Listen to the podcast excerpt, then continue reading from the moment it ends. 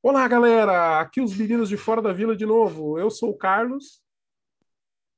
Eu sou o Danilo e hoje a gente vai falar um pouco sobre todas as notícias que tiveram nessa primeira semana de verdade do trabalho do Diniz, né? Nós tivemos uma entrevista coletiva do Diniz, ele esclareceu alguns pontos, ele foi bastante questionado sobre as questões de treinamento dele, sobre como ele, ele vai gerenciar ah, os reforços, então foi uma semana que ele pôde trabalhar. Né? E nessa expectativa que nós estamos para o jogo de terça-feira contra o The Strongest. E dentro do, do elenco nós tivemos algumas notícias que foram, por exemplo, a volta do Marinho e do Alisson para os treinamentos, o que já é uma perspectiva bastante otimista para que eles joguem na terça. Na verdade, o Diniz falou que não vai forçar ninguém, que ainda é dúvida, mas o fato deles terem voltado para campo já é um bom indício de que eles podem estar presentes no time, mesmo que não sejam de titulares, como a gente estava cogitando, mas que eles entrem em algum período até para poder descansar um pouco do, do resto dos jogadores, porque são 3.600 metros de altitude e não é fácil para ninguém.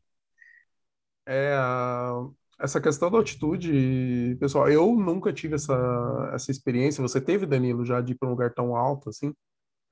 Eu fui para um lugar que era 5 mil metros, mas eu fiquei pouco tempo e eu fui de carro, assim. Eu não fiz a subida que todo mundo faz, tipo, no Machu Picchu, assim.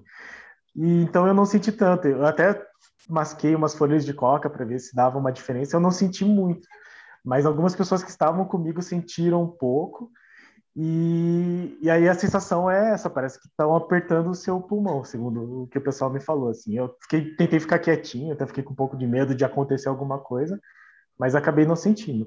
Só que uma coisa é você subir tranquilamente, sem obrigação e de carro, outra coisa é você jogar 90 minutos em alto rendimento, né?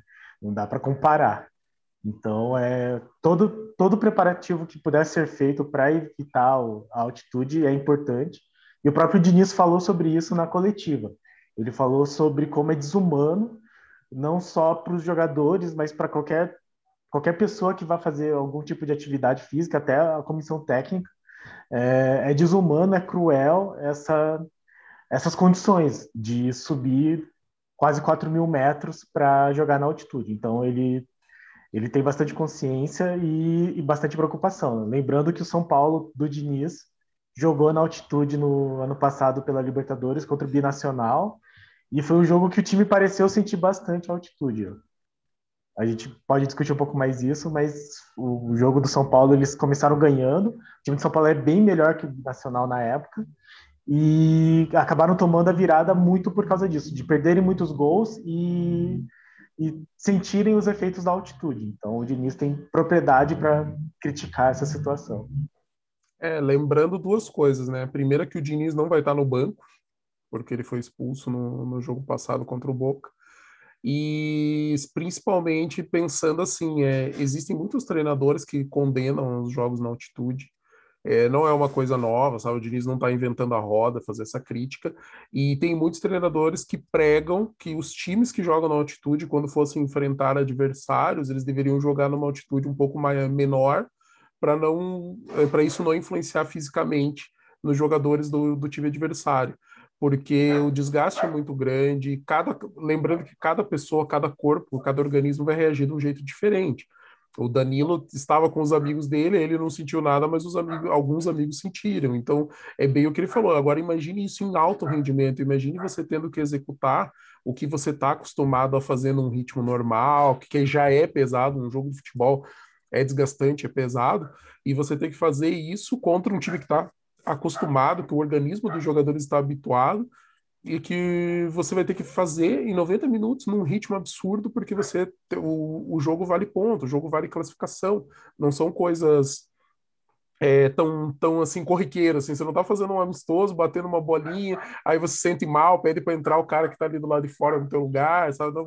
é, tá valendo para todo mundo, vale para eles, vale pra gente. Então é um diferencial e assim é um diferencial físico. E eu acho que assim a grande crítica do, dos, é, do, dos técnicos que têm essa, essa postura né, de criticar os jogos na altitude é mais pensando realmente no sofrimento físico que causa no corpo dos jogadores. E lógico, na competitividade, né? Porque você está dando uma vantagem, o time que joga na altitude tem uma vantagem considerável sobre o time que não está acostumado a jogar. E aí, como a gente disse no vídeo passado, uh, acho que foi dois, três vídeos atrás, que a gente estava fazendo análise da, da questão da altitude, que você tem duas estratégias, né? Ou você vai com antecedência e faz adaptação, ou você vai na hora do jogo, o Santos vai adotar essa, essa estratégia. Então, o Santos já viaja amanhã à tarde para Bolívia, mas vai para Santa Cruz de la Sierra, que fica só a 400 metros acima do nível do mar, o que não muda nada, que é mais ou menos como se você estivesse saindo do, de Santos e vindo para Curitiba. A diferença é mais ou menos a, a essa altitude. Só que ele vai só na hora do jogo para La Paz para poder disputar o jogo. Então a tendência é que o corpo não sinta essa altitude, porque demanda um tempo de você estar tá exposto é, aos efeitos do ar mais rarefeito. Então, o Santos vai para o jogo, vai fazer o aquecimento. Provavelmente, durante o aquecimento, se, provavelmente não, se alguém é, passar mal durante o aquecimento, talvez já seja vetado, talvez fique para o segundo tempo. Com certeza vai ter alguns cilindros de oxigênio na beira do campo para o Santos poder usar, para os jogadores poderem ter mais facilidade na hora de respirar. E aí a gente vai ver dentro de campo quem rende e quem não rende. E é sempre assim. Todas as vezes que um time brasileiro vai jogar lá que a gente acompanha, é a mesma coisa. A gente vê dentro de campo quem que sentiu e quem que não sentiu o efeito da altitude. Provavelmente vai ter, vão ter alguns jogadores que vão estar jogando igualzinho qualquer outro lugar, inclusive jogadores que batem bem de fora da área é, se favorecem porque tem menos atrito da, da bola com o ar e a bola acaba ganhando mais velocidade. Então a gente tem aí talvez a esperança se o Marinho jogar, o Marinho poder chutar bastante. A gente tem o Jean Mota que chuta bem, Felipe Jonathan arrisca também de fora da área, o próprio Pará às vezes faz alguns bons chutes. Então a gente também tem que saber utilizar o que o cenário se propõe. Então, assim, é difícil, é complicado, é, é uma vantagem muito grande para o The Strong. Sim, é. Eles ganharam do Barcelona de Guayaquil lá, que era o melhor time do grupo até então. Então, a gente tem que ir muito, muito preparado psicologicamente para suportar esse tipo de coisa tem algumas situações que acontecem no jogo que às vezes não ficam tão claras. Por exemplo, esses times normalmente eles conseguem fazer contra-ataques muito rápidos, porque, porque o pulmão dos caras está acostumado, eles correm muito. Aí o time que vai para lá, ele aguenta, corre um contra-ataque, corre dois contra-ataque, corre três para acompanhar. Quarto, quinto contra-ataque, você já vê gente se arrastando para conseguir chegar no ritmo do cara que está lá todo dia naquela altitude treinando. Então, torcer para o Santos ir bem preparado, torcer para que a comissão técnica faça as mudanças que forem necessárias no decorrer do jogo, e não só pensando na parte técnica e tática, pensando também no desgaste que esses jogadores vão ter, e que talvez um ou outro que esteja mais desgastado, a gente possa trocar e colocar alguém que entre mais inteiro, que consiga dar aquele gás ali que vai precisar para correr, marcar, fazer alguma, algum tipo de é, ação, de, e assim, eu estou pensando muito mais defensivamente nesse caso, mas que a gente consiga ter um time bem equilibrado e torcer para o Santos conseguir fazer pelo menos um golzinho, sair com essa vitória, porque, cara, vai ser palma a palma essa disputa aí. A gente tem, em teoria, todos os times podem se classificar. Na prática, a, a gente sabe que o resultado, se o Boca ganhar do, do Barcelona e o Santos ganhar do The Strongest, a gente elimina o The Strongest, mas em compensação a gente embola o grupo com três times com chance de classificar e o Santos vai jogar pela classificação contra um time que está disputando na última rodada fora de casa, que foi o time que já derrotou o Santos. Então é complicado, mas também ninguém não é novidade, sabe? Então assim, times com experiência de Libertadores, que é o caso do Santos, eles já têm noção do que, que vai esperar, do que, que vai aguardar. Alguns jogadores já jogaram, então eles já têm alguma noção. O técnico Fernando Diniz, como disse o Danilo, já esteve lá, esteve lá no passado, inclusive, né, jogando em altitude. Então, as comissões técnicas são preparadas para isso, fisiologista, preparador físico, todo mundo já tem uma noção, então o Santos tem que estar o melhor preparado possível dentro do que tem disponível do cenário que está se apresentando. E aí, como disse o Danilo, Marinho e Alisson já treinaram, estão voltando, então a gente tem uma perspectiva aí dos dois talvez entrarem no decorrer da partida, é, pra, até para não forçar, porque lesão muscular é complicado, às vezes você exagera no desgaste muscular e acaba perdendo o jogador por mais tempo. E a gente também tem uma notícia recente que não é nada boa, que o Luan Pérez teve um quadro clínico viral, que basicamente algum tipo de virose que deve ter dado uma dor de barriga no cara, e aí o cara passou malzão, o corpo fica mole porque desidrata as células. porém disse que isso aconteceu ontem e hoje ele já se sente melhor. Mas ele é dúvida. Então vamos esperar os treinos aí no começo da semana para a gente poder entender quem que são os jogadores que devem fazer parte aí desse time, se o Alisson e Marinho já vão começar jogando, vão entrar no decorrer, e se o Luan Pérez permanece. Tomara, Pérez, que você permaneça, porque a, o, o Alisson e o Marinho por mais que eles sejam grandes líderes do time, o Marinho líder técnico desse time, a gente está conseguindo jogar sem os dois. O time está rendendo. Porém, a gente acertou. Parece que finalmente a dupla de zaga assentou. Depois da saída do Lucas Veríssimo, a gente teve vários testes. O Kaique assumiu ali e agora é dono da, da posição.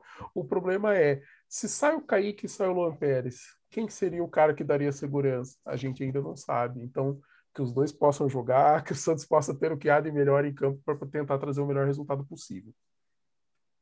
Uhum. Até porque, com a altitude, o, o, que se espera, basicamente, é fazer cinco substituições.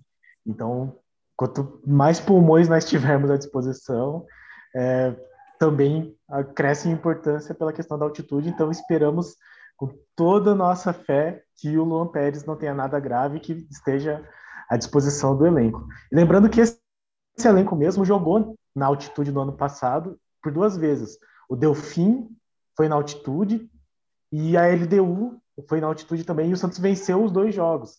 Então, não é como se eles não soubessem exatamente como é jogar na altitude. Eu imagino que os jogadores já tenham essa noção de que vão ter dificuldades, os próprios goleiros também sabendo que a bola viaja de maneiras diferentes depois do chute mas que eles, com a experiência que eles já têm, porque como você falou da questão do contra-ataque, contra a LDU, o Santos tomou um gol que não se pode tomar de jeito nenhum, era uma falta para o Santos, que a LDU emendou o contra-ataque, mas a defesa estava toda bagunçada, eles não entenderam o que estava acontecendo, e tomou um gol de a saída errada do goleiro, foi um, nossa, um gol muito feio ter tomado, mas espero que sirva como experiência do que é jogar na altitude. E não vai ser um jogo simples. O Barcelona foi lá e perdeu depois de ter vencido o Strongest por 4 a 0 em casa. Então, o fato de nós termos vencido por 5 a 0 na Vila indica que tecnicamente o nosso time é melhor, mas não dá nenhum indício de que nós vamos jogar melhor na altitude contra o The Strongest. Vai ser um jogo complicado e pode embolar ainda mais o grupo, como disse o Carlos. É, Danilo, aproveitando que você tinha mencionado a, a entrevista ali do, do Fernando Diniz, é, o que, que você destaca ali de tudo que o Diniz falou, que a gente pode pensar é, para o Santos, assim, de positivo e também se tiver algum destaque negativo? Então, foram muitas perguntas com relação a, a questão de como ele vai reagir em relação ao elenco e a forma de trabalho dele. Né? Então, muitos da, dos questionamentos são aqueles questionamentos da imprensa com relação ao Diniz, nós já estamos acostumados. As críticas com relação aos chutões, o fato do elenco não ter é, perspectiva de reforços e como que ele vai trabalhar isso. Eu achei que as respostas do Diniz foram melhores do que as perguntas. Eu, eu achei que as perguntas foram um pouco, não sei, inquisitivas, um pouco tentando aquela aquela abordagem um pouco sensacionalista, e eu achei que o, o Diniz se portou muito bem na coletiva. Então ele falou que quando foi perguntado sobre os reforços e como eles iriam é, entrar no lugar dos meninos, ele falou que os reforços eles têm que ser pontuais, não vamos contratar muitos jogadores, até por não podermos, mas que os reforços quando vierem, eles virão para acrescentar ao elenco e auxiliar os meninos. Então ele não tem a ideia de trazer é, jogadores que substituam ou que atrapalhem o crescimento desses garotos que estão vindo da base, o que é excelente. E ele também teve uma pergunta que perguntaram para ele sobre se o fato dele ser psicólogo influenciava na maneira como ele trabalhava. Aí eu já não gostei tanto da resposta dele, porque ele disse que uh, não tem nada a ver, não tem nenhuma relação. Ele, ele fez psicologia por amor uh, por vocação, ele disse, e, mas ele não levava nada da psicologia para o ofício dele de treinador. Assim. Aí eu fiquei pensando que não faz muito sentido, não. porque afinal de contas a psicologia teria tudo a ver com o fato de ele ser treinador. Assim. Eu acho que, já que você está trabalhando com pessoas diretamente, e pessoas que precisam ter um psicológico muito forte para tra trabalhar, para atuar em alto rendimento, seria muito válido que ele exercesse um pouco da psicologia no, no relacionamento com os atletas, até para eles crescerem. Eu acho que ele, a resposta dele acabou sendo no sentido do tipo, não pratico a psicologia enquanto treinador, mas eu não vejo como possível ele não utilizar os fundamentos da psicologia durante o trabalho com, com o trabalho interpessoal, até porque ele prega muito isso da a questão de buscar o crescer o jogador como como pessoa. Uhum. E isso isso tem muito muita base da psicologia para você realmente conseguir fazer um trabalho desses. Então eu acho que foi uma coletiva assim muito interessante é aquilo, é a primeira coletiva que o, que o treinador faz, então você sempre tem, depois da apresentação, né? então você sempre tem assim, respostas que tendem a ser animadoras. Ele falou a questão de. Ele foi questionado sobre ganhar títulos, e ele falou que também não é um título que define se o trabalho é bom ou ruim. Citou o São Paulo, que não ganhou nenhum título em 2019, mas é lembrado por um bom trabalho. Mas ele falou que o objetivo é, sim, vencer e, e ele vai trabalhar para isso. Eu acho que nesse momento não tem como exigir nada mais do que isso, né? Trabalho em prol de melhorar o time. E acho que a coletiva do Diniz foi boa nesse sentido. Claro que são só são poucos dias de trabalho, mas pelo fato de, de o gol já ter sido do trabalho dele, acho que dá para você ter uma, uma perspectiva boa no sentido de melhorar o time taticamente. Então, o que eu, é como eu disse da outra vez, assim, o que eu espero do Diniz é que ele melhore e que ele estude para se aprimorar em relação ao que ele já fez de errado.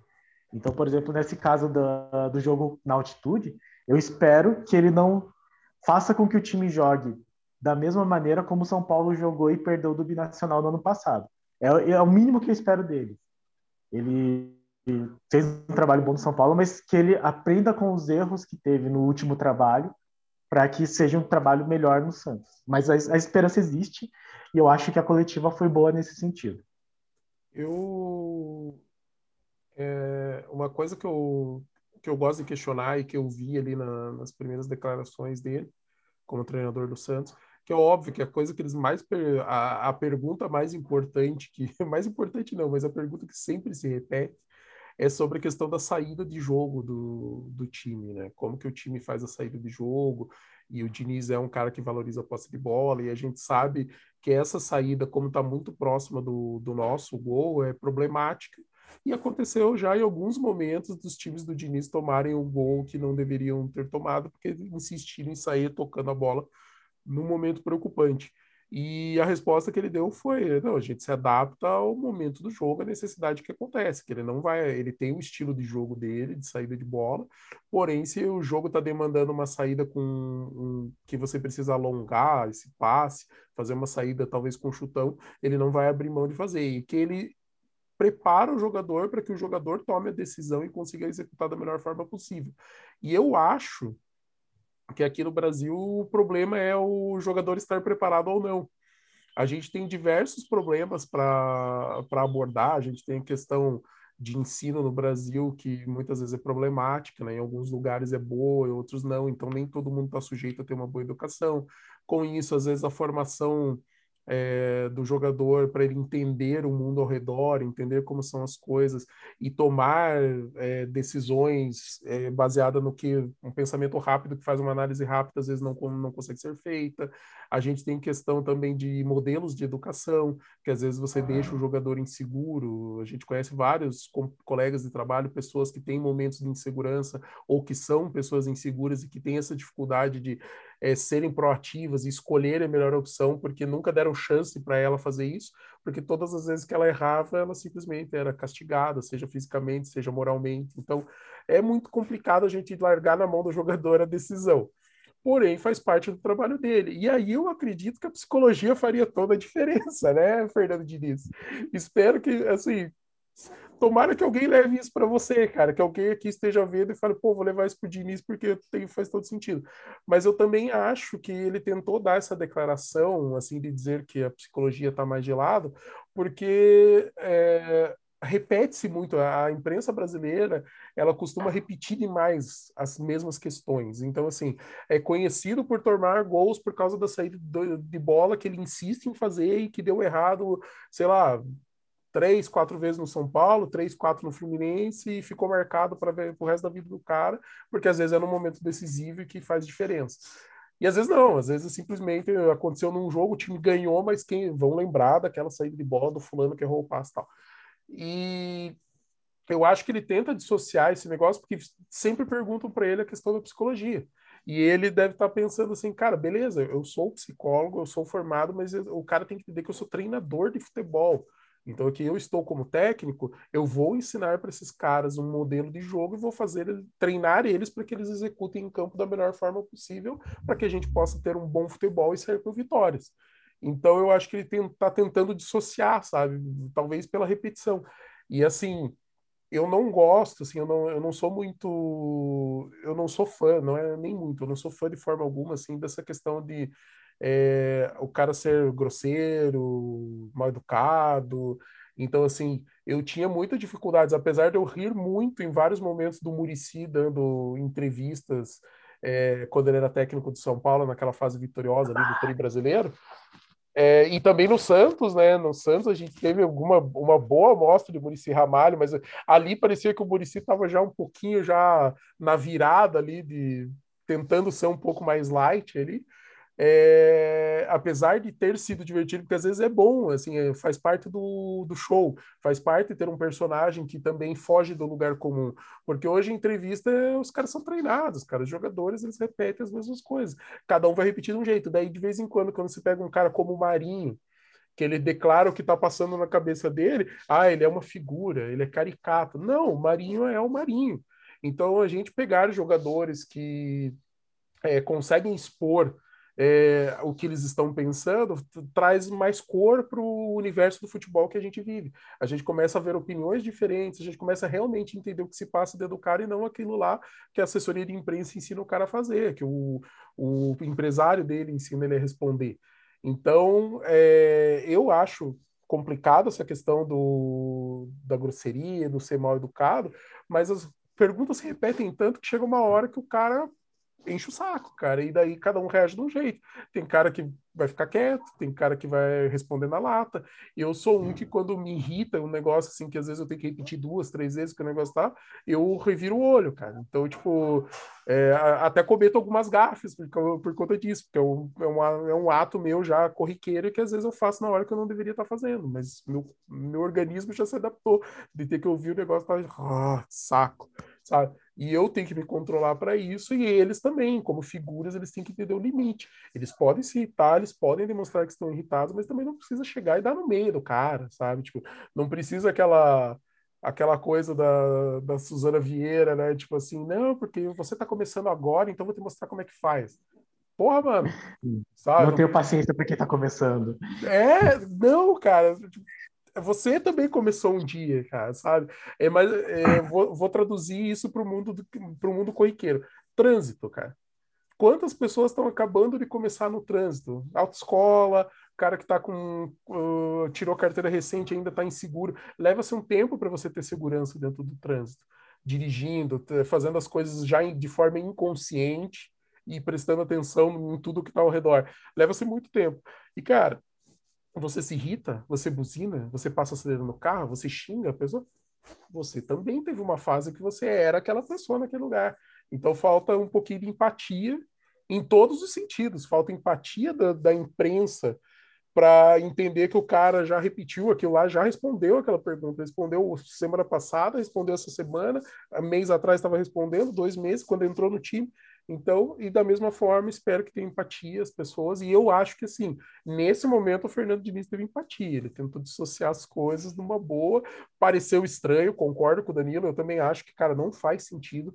Eu, como treinador de futebol americano, adoraria ter uma formação de psicologia para poder estar mais próximo do ser humano e do que motiva esses caras para estarem em campo para eu poder puxar isso de dentro deles e tirar o melhor deles.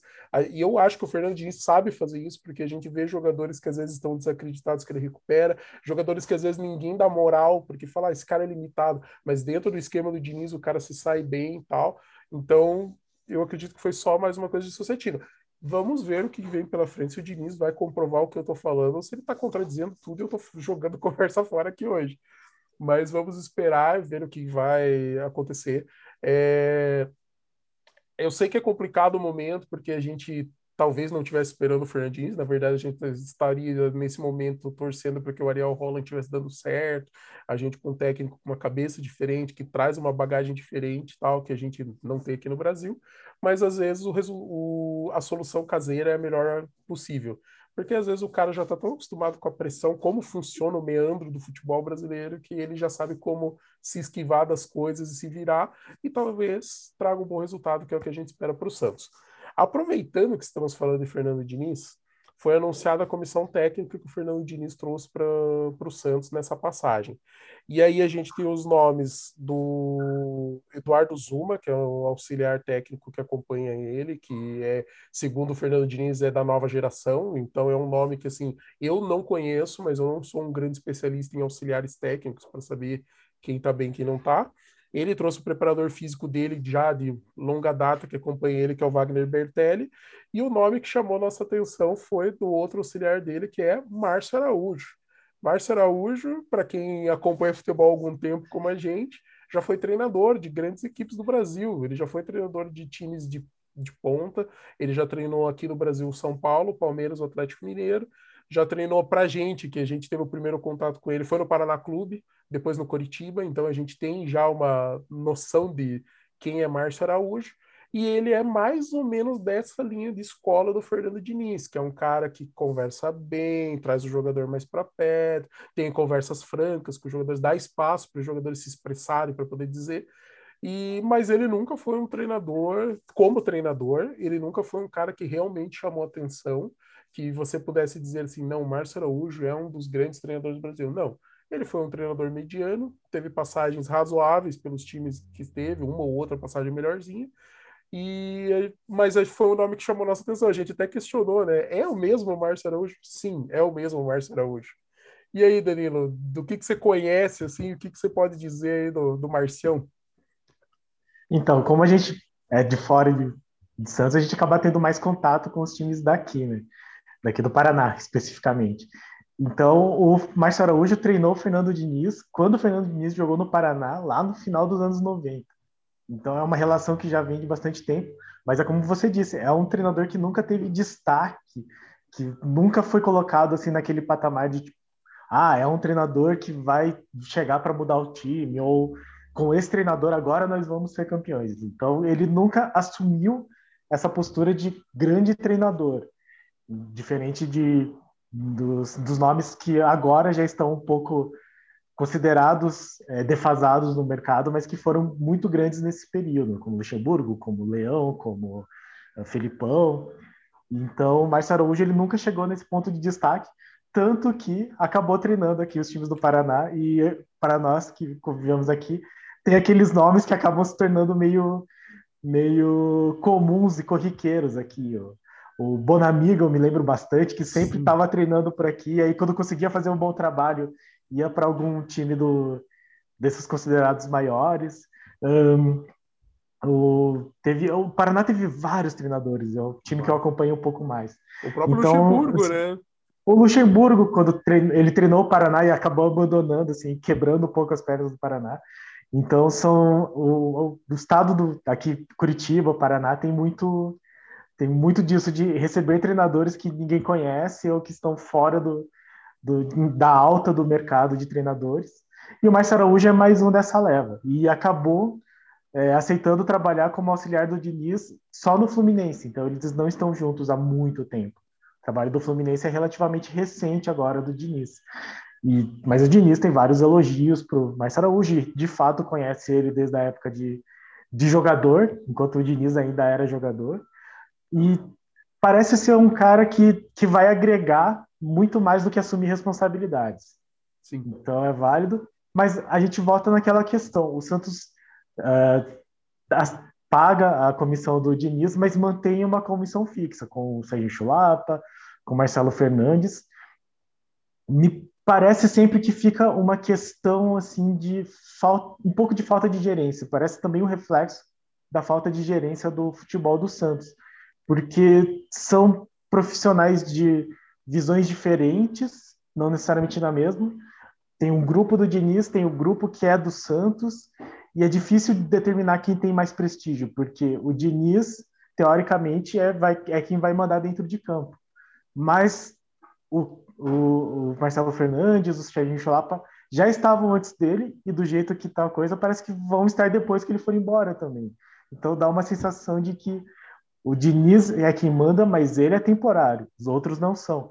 Então eu, eu fico pensando o quanto, porque isso foi levantado muito é, nesse período que o Marcelo Fernandes foi o treinador. Né? Muitos jornalistas, muitos torcedores do Santos ficaram questionando se não é um erro manter o Marcelo Fernandes, até porque ele demonstrou nas últimas entrevistas coletivas dele como treinador uma vontade de ser treinador do Santos, ele se dispôs a ser o treinador do Santos e ainda chegou a criticar algumas coisas do Ola, falando que meu time chuta o gol e o time que estava antes de eu entrar não estava chutando no gol. É. Então eu fico pensando, não é uma crítica, não estou aqui falando que ah, tinha que mandar embora ou não tinha, mas eu acho que vale a reflexão e eu acho que isso é algo que nós podemos cobrar de, do dia que existia um gerente de futebol, um, um executivo de futebol, é, sobre essa questão, sobre se é possível, se é saudável para o, o futebol do time do Santos ter essas, essas diferentes vertentes, essas diferentes visões de futebol e até de, de profissão mesmo, dentro do, de um ambiente que parece uma disputa de poder. Então, eu acho que essa é a grande questão. No mais, eu também não conheço nem o Zuma, nem o Wagner, e, ah, mas eu nesse ponto eu vou dar o voto de confiança aqui no Diniz, que é um pessoal que está com ele, mesmo Zuma, ele falou que está com ele desde o São Paulo. E isso é um bom sinal, porque, na minha visão, o trabalho que ele fez no São Paulo foi bom. Então, eu acho que é válido que, que ele tenha a própria comissão. Só me pergunto como que fica essa relação com quem já está na comissão fixa do Santos. Eu gostei que você levantou esse ponto, Danilo, porque assim, dentro de uma normalidade, a gente pensar assim que o time ele precisa se estruturar e não ser refém de, de, treinador ou jogador, não importa, não pode ser refém de ninguém, não pode ser refém de diretor, presidente nem nada. A gente tem que pensar que a instituição Santos ela é maior do que do que atos, do que problemas, do que é, coisas que sejam feitas erradas dentro do time para beneficiar um ou outro, etc. Não interessa a forma, mas a instituição Santos tem a gente que lembrar que ela permanece. As pessoas vêm, vão, passam. Espero que possam deixar marcas positivas e, é, e deixem um legado positivo para as próximas gestões, para as próximas pessoas que vierem. E algumas não, né? A gente tem aí é, de muitas gestões aí do Santos que a gente sequer lembra do, de quem geriu. A gente tem outras que a gente lembra e lembra pessimamente, com, e algumas que a gente lembra de forma positiva. Então, o ideal seria que a gente lembrasse da maioria de forma positiva, né? Infelizmente não é o que acontece, e não só por títulos, mas também por deixar uma boa estrutura. Às vezes, é, se, tudo der certo, essa gestão do Rueda continuar no bom caminho administrativo financeiro, a gente possa enxergar no futuro que o Santos talvez esteja com um time mais forte, uma condição melhor de estar disputando títulos, porque tudo começou agora com o Rueda que está pondo a casa em ordem. Então, é, eu penso que esse tipo de coisa pode acontecer. E eu acho que dentro de uma estrutura de um time profissional, você ter um auxiliar técnico da casa que consiga, principalmente quando o treinador chega, que ele chega assim, tipo, estou, vou chegar e não conheço as pessoas. Ele talvez conheça os jogadores, o que os caras desempenham em campo, porque ele vai lá, assiste lá cinco, seis vídeos, ele já tem noção do que, que ele vai estar disponível ali para ele. Mas as pessoas entender, sabe, assim, os momentos, as dificuldades, e talvez esse auxiliar possa fazer esse meio de campo ali entre os jogadores e o técnico, e ele possa agregar em treinos, porque daí o treinador passa para ele, cara, eu preciso que amanhã você pegue os zagueiros e faça um treino específico de bola aérea. O treino é esse aqui. Já orienta o treinador para o treinador executar, e daí ele consegue fazer outra coisa em paralelo e de vez em quando ir lá, tipo, ó, ver, não, o treino está acontecendo do jeito que eu queria sabe? Então, assim, dá para agregar, dá para fazer. Mas a gente ter um treinador, um auxiliar que já foi treinador e que já deixou claro que para ele interessa ser treinador, é extremamente preocupante, porque aí o treinador está com uma sombra e não é uma sombra positiva, é uma sombra negativa, é uma sombra que está sempre ali, de tipo, torcida botando pressão, porque vai falar que o time jogou melhor a hora que estava o auxiliar comandando. A gente já viu essa história várias vezes no Santos, muitas vezes. É, a pressão interna política que é a pesada, né? Porque pressão da torcida, imprensa, acontece. Assim, a, a, as pessoas aprendem a lidar nesse meio, mas a pressão política é a que derruba. A pressão política que exige mudança, sabe? Então a gente tem essa. É sempre essa pulga atrás da orelha. E eu concordo com o Danilo. Eu não tinha pensado nisso até o Danilo falar. E agora eu pensando assim, pensei, cara. Dá para fazer? Dá, mas teria que ser profissional, teria que ser mais ou menos como era a relação do Milton Cruz com o São Paulo. Milton Cruz sempre disse: Eu não quero ser treinador de São Paulo. Até que empurraram ele e, e, não, e o cara e foi ruim, queimaram ele, né? Queimaram ele, ele saiu do time, né? Ele voltou agora. Queimaram ele. É, então, assim, se você tem uma pessoa que é, ele tem consciência do papel dele e que ele fala, não, realmente, esse é o meu papel, é isso que eu faço, é meu trabalho e é o que eu quero, não tem problema nenhum. Eu acho que funciona muito bem. E funcionou por muitos anos no São Paulo o Milton Cruz era uma peça-chave para todo treinador que chegava no, no, São Paulo, porque ele fazia isso que eu falei, ele que fazia esse meio de campo entre a nova comissão, mostrar para o técnico, ó, a gente tem isso à disposição. Aí o técnico fala, pô, eu precisava de um cara que fizesse tal coisa, mas eu não estou vendo. Aí o Milton Cruz falava, cara, tenta fulano, sabe? Tipo, adapta ele, ele é um cara adaptável, ele é um cara que já fez isso na categoria de base, porque, porque o Milton Cruz está vendo os caras crescer na categoria de base do time e ele sabe apontar para o técnico o que ele está precisando. Então vamos ver o que vai acontecer, né? Vamos ver se, se o trabalho do Diniz dá certo, vamos ver se o Marcelo Fernandes continua nessa função, se continua no Santos. É, vamos ver o que, que dá para fazer de diferente, porque talvez um, é, um técnico de time B que trabalhe próximo à, à, comissão técnica do time principal e daí pudesse assumir num momento de dificuldade, pode acontecer. Na Europa o, o, costume é, né? Ou o auxiliar que fica, que acaba não saindo com o treinador, ele talvez seja da comissão do time, mas ele é um auxiliar e acaba ficando, ou às vezes o treinador do próprio time B, eles falam, não, vamos pôr ele agora, porque ele conhece a nossa filosofia, ele consegue segurar a onda até a gente achar o um nome. Então tem muitas possibilidades, eu espero que as coisas deem certo, sempre, sempre. A gente, como torcedor, a gente está aqui querendo que tudo dê certo. Então espero que dê tudo certo, que a gente possa ter bons resultados, independente de como que vai ser essa, essa questão aí de administrativa da, da comissão. E aí, para fechar o assunto hoje, a gente vai falar um pouquinho de negociação. E negociação a gente está falando de transferência dessa vez, a gente não vai falar de renovação. É, saiu uma, uma, notícia aí em alguns portais, já, já vi, hoje eu vi no Globo Esporte, eu vi na Gazeta Esportiva, acho que eu vi no Diário do Peixe também, acho que até na Tribuna já saiu, que o Santos teria interesse no volante Hiller, que é um jogador que hoje está no Bragantino, no Red Bull Bragantino, mas que tem os seus direitos ligados ao Braga de Portugal. Então o cara saiu do Braga para ir para o Braga. E a gente. É, eu não conheço o Hiller, eu não posso falar, não posso fazer um julgamento justo pelo futebol do Hiller. O que eu posso falar é, ele está emprestado agora até o meio de, do ano, até junho, e aí o Santos teria interesse em pegar o Hiller emprestado e trazer para o Santos. Da mesma forma que o, hoje está lá no Bragantino, está emprestado. Só que aí fica a pergunta: se, se o Hiller for um dos destaques do Bragantino, e assim, destaque dentro da equipe, não necessariamente destaque para a imprensa, como é o Claudinho que o Claudinho a gente conhece, foi até convocado agora para o Sub-23. Mas o, o Hiller dentro do Bragantino, ele é um titular imprescindível, porque se for, a chance do Santos pegar emprestado é pequena, porque tem grande chance do Bragantino ir lá e comprar esse cara. E a gente tem esse problema, principalmente quando a gente for disputar contra quem tem dinheiro. Palmeiras, Flamengo, Atlético Mineiro, Grêmio, Bragantino. São os times que mais, no momento, têm as melhores condições financeiras. Depois a gente pode diminuir um pouco, a gente pode falar do Ceará, do Bahia, do Fortaleza, do Atlético Paranaense, que são outros times que têm condições financeiras melhores que poderiam talvez fazer um investimento. Mas a gente está falando de um dos times que mais tem dinheiro no Brasil. E aí, Danilo, o que, que você acha? Vai, a Eu gente acho... consegue trazer ou é só sonho mesmo? Não, é exatamente isso. Eu, eu não tenho grandes expectativas do Santos conseguir trazer. Apesar do, do Bragantino ser um pouco Uh, ter essa, esse aporte financeiro do Red Bull e aí me dá um pouco a impressão de ser, às vezes, um time muito para ganhar dinheiro.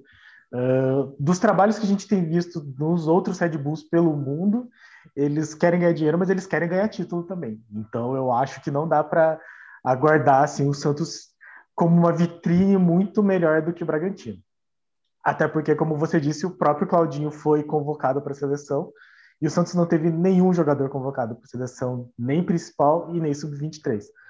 A gente pode contestar que as decisões da escolha da convocação foram ruins, mas fala muito sobre a visibilidade e sobre como os treinadores que estão na seleção atualmente veem os jogadores do Santos. Basta ver que o Veríssimo só precisou sair do time para ser convocado, que uhum. é um absurdo. Não, não tem nenhum sentido ele, ele ter sido convocado agora e não antes, porque ele não virou outro jogador só porque pisou em Portugal. Mas, então, nesse sentido, só para falar que é, é, difícil, eu acho que não há, não dá para a gente pensar em tirar jogadores desses times que têm muito mais dinheiro por agora. Por outro lado, como o Red Bull tem uma visão de, de gerência financeira muito boa, eles são economicamente muito competentes, talvez eles consigam não enxergar o, o jogador como uma aquisição que vale. E aqui eu vou vou falar porque eu também não conheço o jogador, ele não é um, aquele cara que se destacou nas, nas rodas de conversa, mas o desempenho do Bragantino foi bom, então é válido que se observe um jogador desses.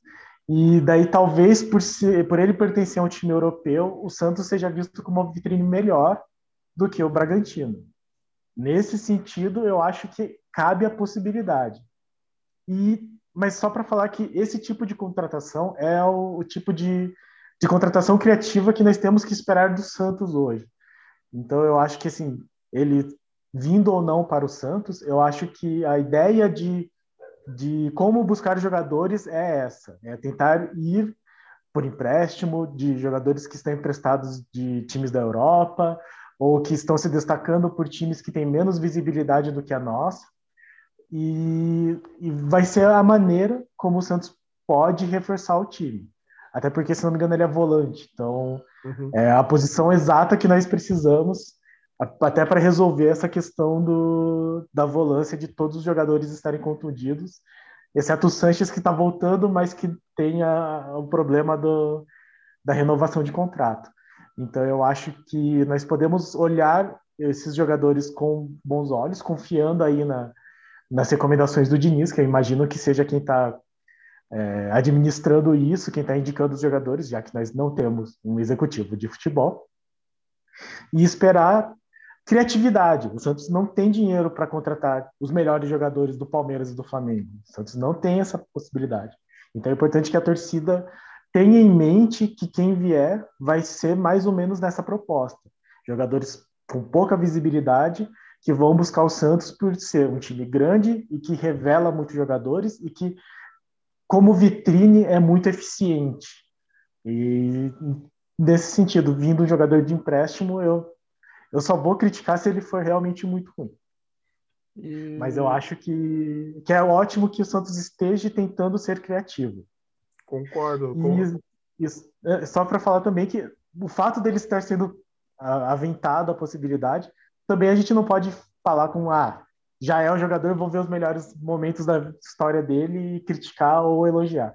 Porque essa diretoria, mas desde um tempo para cá, tem feito muito um trabalho de bastidor de não revelar os nomes que vão ser contratados. Até na época do Pérez, o Santos teve vários nomes cogitados em pleno transfer ban. Então, obviamente, não veio quase nenhum, acabou vindo o Laércio, mas eu acho que a gente não pode pegar o primeiro nome que apareceu na imprensa e falar, não, esse tá forte uh, o rumor, então vamos considerá-las. Eu acho que tem que dar tempo, tem que esperar anunciar de verdade, oficialmente, porque Eu acho que a, diretoria tem trabalhado muito no sentido de manter o sigilo das movimentações, o que também é muito bom. Uhum. E aí, só para complementar ali que o Danilo falou da, das lesões do, dos volantes e a gente falando da, da, da volta do Sanches, que ainda tem a questão contratual, só para colocar outro cara que vai ter que voltar é o filho do trabalho, né? Nosso amigo Jobson, é outro que também está é, já chegando nas partes finais de recuperação, está voltando a treinar os gramados, e a gente pode esperar esse ano ele volta, com certeza. A gente só não sabe precisar quando, porque vai muito de é, segurança psicológica para ele poder executar bem, é, questão física, que ele tem que estar bem preparado fisicamente. Lesão muscular é muito normal, principalmente quem está parado há muito tempo. Então a gente tem que é, pensar e sim, eu, é bem isso que você falou, é questão de inteligência, estratégia, você pensar o que, que é um possível nome que pode agregar bastante para o Santos e que é, venha para um nível que a gente possa contar com esse jogador e que vá trazer para a gente dentro de campo né, alguma coisa positiva e que para o time que está emprestando ele, que está cedendo, também traga algo positivo.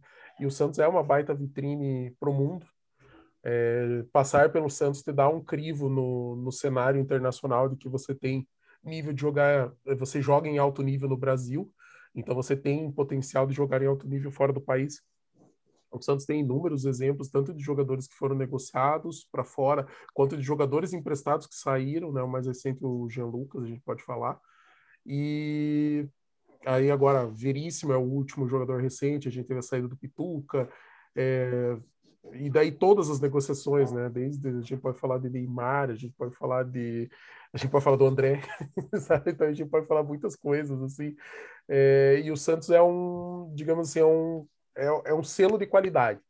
O Santos dá aquela, aquela coisa para o time de fora, falar assim, esse cara era titular do Santos, então eu falo assim, pô, então alguma qualidade ele tem. A gente tem que observar, ver se é o que, que a gente está esperando e se a gente consegue potencializar ele no nosso time, no nosso esquema de jogo. Às vezes dá certo, às vezes não dá certo, às vezes pode fazer a melhor avaliação do mundo, ter tudo certo e não funcionar naquele esquema ou com aquele treinador. É, um exemplo assim que me vem à cabeça é o Gabigol. É um cara que sempre jogou bem. Ele nunca foi aquele cara espetacular que você falasse assim, nossa, cara, o futebol dele é genial tal. Mas, cara, ele joga bem, ele é bom jogador e ele faz gol pra caramba. Sempre fez, desde todas as categorias que ele passou dentro do Santos, ele sempre foi artilheiro e assim, recordista, vários recordes, várias coisas, vários números incríveis. E ele na Inter de Milão ele não funcionou. O técnico logo de cara já barrou o cara, não dava tempo para ele, não experimentou, não fez e não tinha diálogo. Eu acho que o mais importante é o diálogo. Porque assim, você trazer um cara novo, que principalmente o Gabigol com a idade que tinha, que ele era bem novo, não sei se ele estava com 19, 20 anos quando foi para Inter, é você falar para ele, cara, tenha paciência que o teu momento vai chegar. Eu estou vendo você treinar. Só que o técnico não gostou porque não foi ele que avalizou e ele não queria trabalhar com um folgadinho brasileiro, que é o pensamento que vários técnicos têm. A gente sabe que tem, tem, alguns treinadores que são, nossa, tem total aversão a jogador brasileiro que fala que o cara é estrela, o cara acha que é melhor tal. E mas eu acho que é tudo uma questão de diálogo e saber gerenciar pessoas. Então, Gabigol não deu certo lá, mas, pô, deu certo no Santos, deu certo no Flamengo, e assim, no Santos ele deu certo duas vezes, deu super certo no Flamengo, e assim, em nível de seleção, eu espero que ele dê certo sempre na seleção brasileira, seja qual categoria que ele for disputar, e espero que contra o Santos ele vá mal pra caramba, que ele não faça nada e que a única coisa que ele sinta é saudade de vestir nossa camisa. Ponto. e assim vai. E aproveitando que a gente falou aí do Hiller, agora vamos falar de uma transferência, de um rumor que apareceu recente também, que é interesse de um time italiano no João Paulo.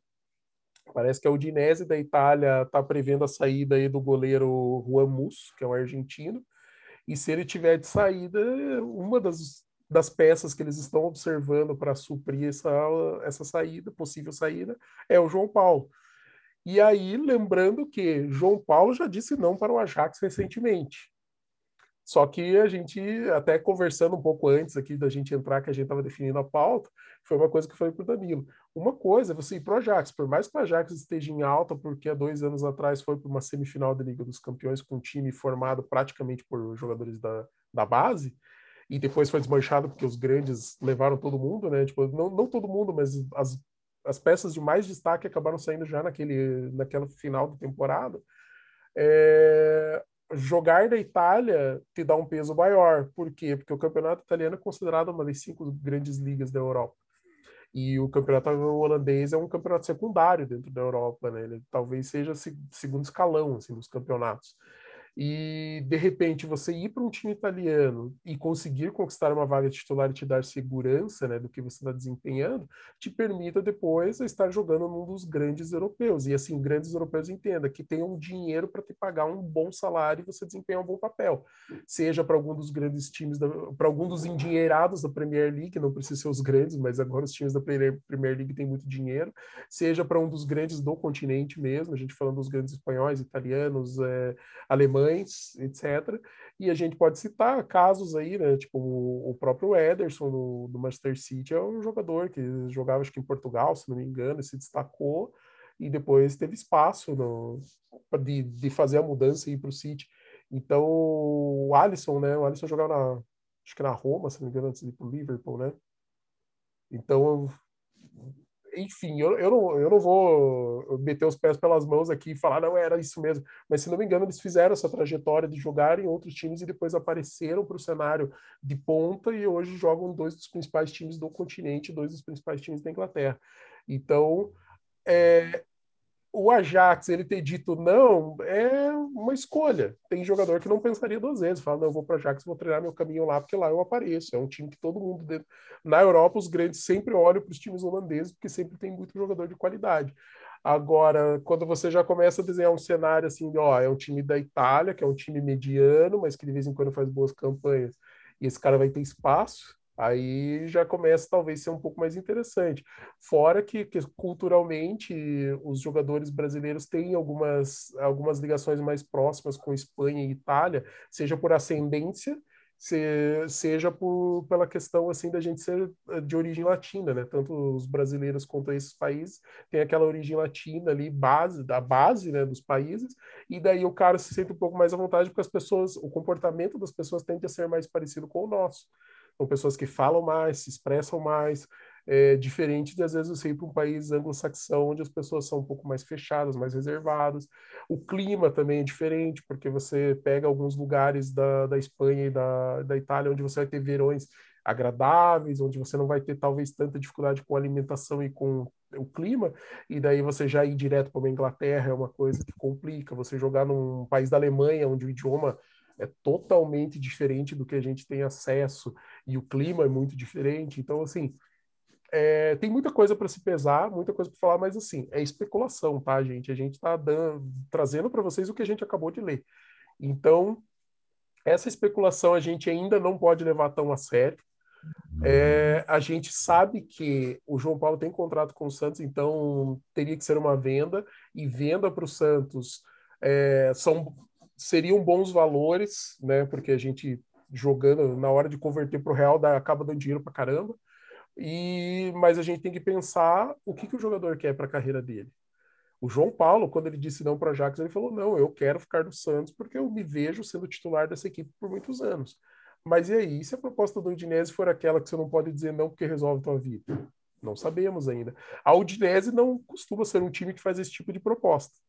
Ele costuma ser um time que é mais realista. Porém, para o padrão brasileiro, o cara ganhar alguns milhões de, de euros ali, por mais que não sejam grandes milhões de euros, ele ser pago meio que na média do elenco lá da Udinese, na hora de converter para o real o dinheiro que ele vai economizar, o cara fica rico. Então a gente tem que é, pesar então... muita coisa, mas é pura especulação por enquanto. É, é bom que seja essa especulação, mas é bom para o Santos ficar esperto para ver que a Europa está de olho nos nossos jogadores e isso torna mais urgente ainda a contratação de um, de um gerente, de um executivo de futebol que pegue todos os contratos na mão e veja o que, que nós precisamos fazer para ou manter o máximo possível de tempo esses jogadores ou lucrar o máximo possível na hora que eles saírem. Então, o João Paulo é um goleiro que tem muito potencial, é um goleiro muito bom. Inclusive, lembrando aqui que mostrou os bastidores do, do jogo do contra o Boca e o Diniz fez lá o discurso acalorado dele e falou: protejam o João Paulo. Achei muito interessante isso. E durante o jogo ele deu uns bicões e eu fiquei bem aliviado, assim, beleza, ainda não temos aquela coisa de é proibido dar bicão. Então, o João Paulo está num momento bom no Santos, ele tem alguns momentos de falha, mas no geral é um goleiro bastante confiável, e isso é bastante coisa. E, e às vezes implica isso mesmo, né? Um time um pouco menor, assim, de segundo escalão da Itália, como é a Udinese, vai chegar no, no, no, no Santos fazendo a proposta para o jogador e ele vai falar: Ó, oh, eu aqui jogando demais, a hora que o, o jogador pisa na Europa já é convocado. Talvez seja isso que eu precise para ser convocado também. Então o Santos tem que ficar de olho nesse sentido e correr atrás muito desse executivo de futebol para que a gerência do futebol seja bem feita. E, mas no mais essa especulação e vamos torcer para que ele continue aí no Santos bastante tempo. Até porque o John vai entrar, mas daí a gente vai ficar sem reserva. Eu confio no John também. Mas se tiver que sair, que seja por muito dinheiro. Sim, é, com certeza, tanto para ele quanto para o Santos. Que resolva a vida dele, que ele possa fazer o pé de meia dele e que o Santos possa resolver parte dos problemas financeiros que tem. Mas é, ainda tá, tá muito em seu humor. Não vamos tá levar cru, tão a sério neste momento. Tá é. vamos, vamos ver aí se nos próximos dias chega alguma coisa, não chega, se é especula. O importante é assim, vai ter gente da imprensa trabalhando nisso. A hora que sair alguma coisa, a gente traz. Para fechar, Danilo, eu, eu, aproveitando que a gente está falando de transferência, é, eu não sei quais times têm ou sequer se um time tem, porque normalmente os times eles têm boas, boas relações com empresários-chave e que esses empresários acabam fazendo tanto é, conseguindo boas vendas para o time fora do país, quanto a oportunidades de poder trazer jogadores que às vezes estão um pouco em baixa, ou que estão insatisfeitos com alguma coisa, ou que o técnico está barrando tal. Então, assim, a gente sabe que o, o cenário brasileiro normal é, é, uma diretoria tem relação com alguns empresários, alguns representantes, que acabam intermediando algumas negociações. Então a gente sabe que tem, tem isso. Agora, eu não sei se nenhum time brasileiro tem, eu desconfio que talvez dois ou três aqui no Brasil tenham, um executivo que pense em vender jogadores da equipe no cenário lá fora. Ou seja, ter relacionamento com bons com os times europeus, ou árabes, ou asiáticos, não importa a nacionalidade, o importante é você ter uma pessoa que é o cara que, digamos que ele seria um representante comercial da tua equipe e que estaria tentando fechar bons negócios para o seu time e aí fazer, oferecendo, levando os DVDzinhos embaixo do braço para mostrar como, é, lances daquele jogador que você talvez esteja interessado tal. E isso não é feito abertamente, isso não é falado abertamente, porque pegaria muito mal, pra, principalmente para uma torcida, saber que tem um empresário oferecendo seus melhores jogadores para sair do teu time, porque o time está pensando também em fazer entrar dinheiro. Porém, de forma velada, se isso existe, eu acredito que o Santos deveria ter uma, uma pessoa nessa função. Por quê? O que, que a gente faz com o Kleber Reis e o Rodrigão no elenco que ninguém aqui no Brasil está querendo emprestado? Eu acho que um DVD vende por Oriente Médio. Sabe? O Rodrigão faria uns gols lá na Arábia. Eu acredito que sim. Ele fez um coxa, por que, que não ia fazer lá no Oriente Médio? E eu não vejo problema também do Kleber Reis falar, pô, o cara jogou no Hamburgo da Alemanha, cara, olha que beleza. Ele fala alemão, pô, pelo menos um básico de alemão, ele pode jogar num time aí da Áustria, ou de um time de menor escalão alemão, sabe? Então, às vezes, essa pessoa talvez a gente não pensando necessariamente é, nas grandes negociações. É lógico que, por, por exemplo, faria diferença agora que o Caio Jorge está interessado em ir para a Europa. De repente a gente negocia, fala, ó, oh, cara, já põe aqui, o cara vai te oferecer agora nessa próxima janela. E a gente vai ver quais são as melhores ofertas que vem para você, te apresentamos, e juntos a gente escolhe o que é melhor para você e para a gente. E eu pensei isso porque eu vi que eles foram oferecidos, ninguém tem interesse, e os caras estão treinando em horário alternativo e o Santos pagando salário, sendo que o salário do Kleber Reis é um puto no salário, é um dos maiores dentro do, do elenco do Santos, para o cara sequer, sequer fazer parte de, do elenco. O Rodrigão já ganha menos, já é um jogador que tem ali o nível, mas também a gente não consegue emprestar. Até o cenário de pandemia, os times com menos recursos por conta de não ter dinheiro de bilheteria e a própria venda de jogadores mais reduzida, que os, os, europeus compraram bem menos, os times de fora compraram muito menos jogadores brasileiros no ano passado, e a tendência é que esse ano se repita, né? É... O que, que a gente faz com esses caras? Será que não seria realmente ter seria interessante ter um executivo desse tipo? É, eu acho que assim essa coisa de vender é a função dos empresários dos jogadores. Né? Infelizmente, o Kleber Reis e o, e o Rodrigão aparentemente não tem empresários tão bons quanto o empresário do Doni, por exemplo, que fez ele ser convocado quando era reserva de um outro goleiro brasileiro. Empresário Mas do Belete, né? Import... Era reserva do, do, do Júlio Sérgio. Empre... empresário do Belete. Eu... O empresário do Belete, empresário do Belete.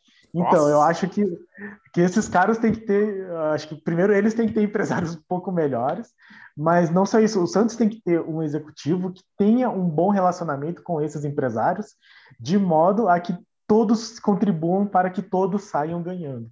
Então, acho assim, se o Santos tivesse um executivo que chegasse para o empresário do Kleber Reis e falasse: olha, eu sei que vocês estão ganhando o salário de vocês aqui, mas vocês poderiam fazer mais coisas se tivesse um, um tipo de agilidade em, em, tentar sair do time, assim, tentar buscar outros espaços.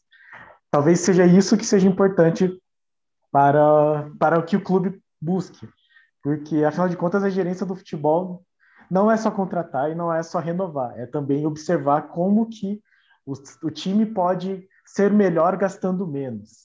E passa por isso, por você não ter jogadores encostados aí, como o Brian Ruiz, como como o Kleber Reis, como o Rodrigão, como o Lucas Venuto, que acabam não agregando nada para o time.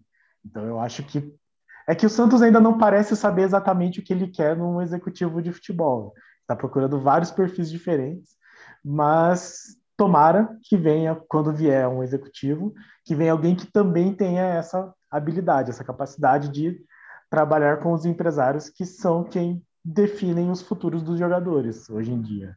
Não tem como fugir disso. Né? Então, assim, a gente já alongou um pouco, só para terminar. Agora, daqui a pouco são três horas. Três horas tem o jogo do sub do sub-18, do Campeonato Brasileiro sub-17 do Santos. O Santos estreou com derrota para o Atlético Paranaense e por 4 a 0, jogando no CT do Caju, perto de casa. Mas agora vai enfrentar o Sport, dessa vez em Santos. Não sabemos se vai ser no CT, se vai ser na Vila. Mas enfim, tem transmissão do Marcúlio. Se alguém ver o vídeo e tiver interesse, está à disposição. E lembrando, amanhã tem jogo das sereias pelo Brasileirão, o clássico contra o Palmeiras, que é líder do campeonato, está invicto. O Santos perdeu a invencibilidade contra o Flamengo na última quinta-feira. Vai ser um jogo bastante difícil não sabemos exatamente como que a derrota para o Flamengo vai influenciar no trabalho da Cris Lessa, é, se vai ter mudança no time titular, se ela vai corrigir algum tipo de falha que ela tenha considerado na escalação. Um, o, o, time não jogou mal, mas teve muitas falhas de finalização e muito erro de passe.